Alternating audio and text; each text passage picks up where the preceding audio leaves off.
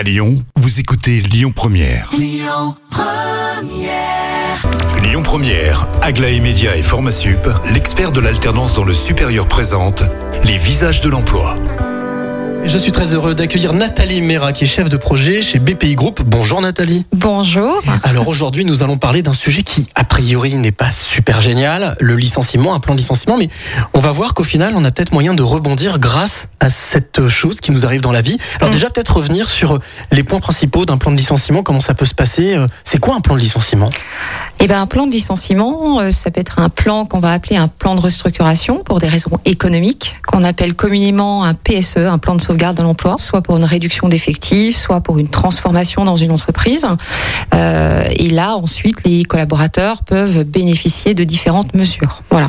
Est-ce que euh, quand une entreprise fait un, un- un plan justement de licenciement, c'est jamais de gaieté de cœur? Non, pas vraiment. Ouais. Euh, on n'a pas la même vision quand on a euh, la posture de collaborateur et la posture de la direction, mais il faut savoir aussi que pour la direction, non, c'est pas un vrai plaisir, non, c'est pas un moment de plaisir du tout même. Alors vous, chez BPI Group, justement, l'une de vos fonctions, l'une de vos, euh, de vos de vos cordes à votre arc, Oui. c'est justement d'accompagner Oui. les chefs d'entreprise, mais aussi les salariés, Tout à pour, fait. euh, ben, j'allais dire, aborder ce virage euh, Oui. de manière à éviter le mur, quoi. Voilà. Exactement. Donc, si on travaille en amont, en effet, avec la- l'entreprise euh, euh, pour le comment.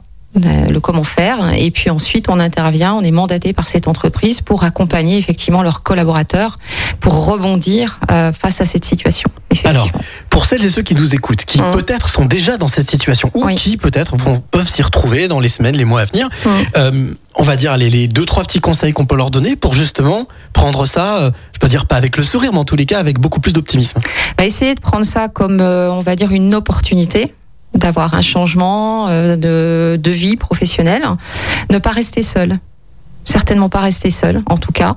Euh, et puis se rendre visible. Ce qu'on appelle se rendre visible, c'est aussi bien se rendre visible physiquement, donc dans des euh, forums, etc. euh, et se rendre visible d'un point de vue digital. C'est vrai qu'aujourd'hui, on parle beaucoup des profils LinkedIn. Et c'est important, c'est incontournable, quel que soit le métier que l'on a, quel que soit le secteur d'activité d'où on vient. Ben, nous, BPI Group, on accompagne justement les personnes à créer, à rédiger leur profil LinkedIn. Donc ça vous semble important aujourd'hui de ne pas se couper du monde? Non, absolument, absolument. Donc de multiplier Oui, euh, les la contacts. visibilité, les contacts, et Mm. pourquoi pas même d'aller dans des Mm. euh, dans des réunions, dans des rencontres. Exactement, et puis de prendre aussi l'avis des personnes qui auront, qui auront pu euh, euh, vivre cette, euh, cette période-là aussi dans leur vie professionnelle. Euh, et c'est vrai que BPI Group, ben voilà, on est un cabinet conseil RH qui accompagne les personnes dans, cette, euh, dans ce mouvement de vie professionnelle. Eh bien, merci Nathalie pour cette petite bulle d'air sympathique. en tous les cas, vous qui nous écoutez, si vous voulez plus d'informations, euh, ben, n'hésitez pas, ça, ça se passe sur lesvisagesdelemploi.com. Quant à moi, je vous retrouve à 12h50 pour un nouveau visage. C'était les visages de l'emploi. Retrouvez toutes les actualités emploi et formation sur lesvisagesdelemploi.com.